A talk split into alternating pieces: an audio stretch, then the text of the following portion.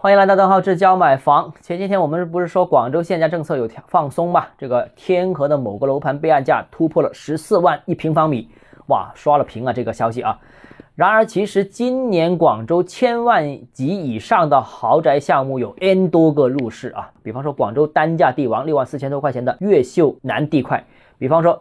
呃，海珠区珠江后航段的某个旧改大楼盘，还有白云新城北部的某一个旧改的巨盘，还有备受关注的琶洲某个 TOD 项目，还有天河的今年上市的几个项目，价格也是上千万的。再加上呢，海珠区去年也卖了几块地，这几块地单价我估计这个一套房子的价格大概也是千万级左右。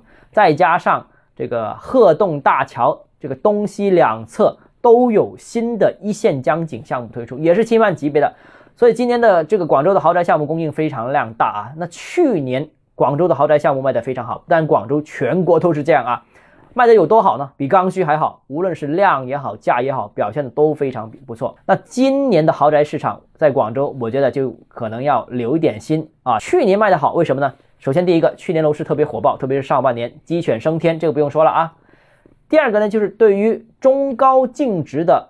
人群来说，这个投资渠道缺乏是一个很普遍的问题。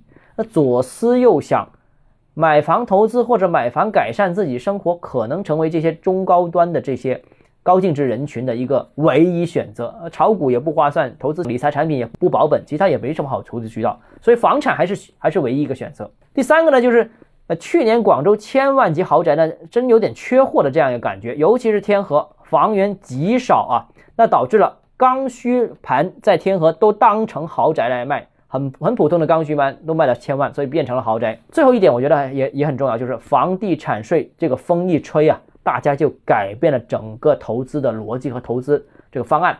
很多人以前可能是持有多套住房的，听说要征房产税，那马上把这些便宜的房子卖掉，集中起来买一套高价的房源，所以就变成了这个高总价的房源特别受欢迎啊，这也是一个原因。那今年的情况，我觉得就很不同了。首先，今年楼市开局就和去年比就差了多了多啊，而且呢，豪宅供应又大增。刚才我们已经跟大家念叨过了啊，尤其是几个超级大楼盘，这些楼盘的供应量很多，基本上是上百万平方米的啊，几乎是清一色的大户型，几乎也是清一色的拥有山景啊、江景啊这样一些卖点的楼盘，也是清一色品牌房企开发的产品，基本上也是清一色高端的配置和定位。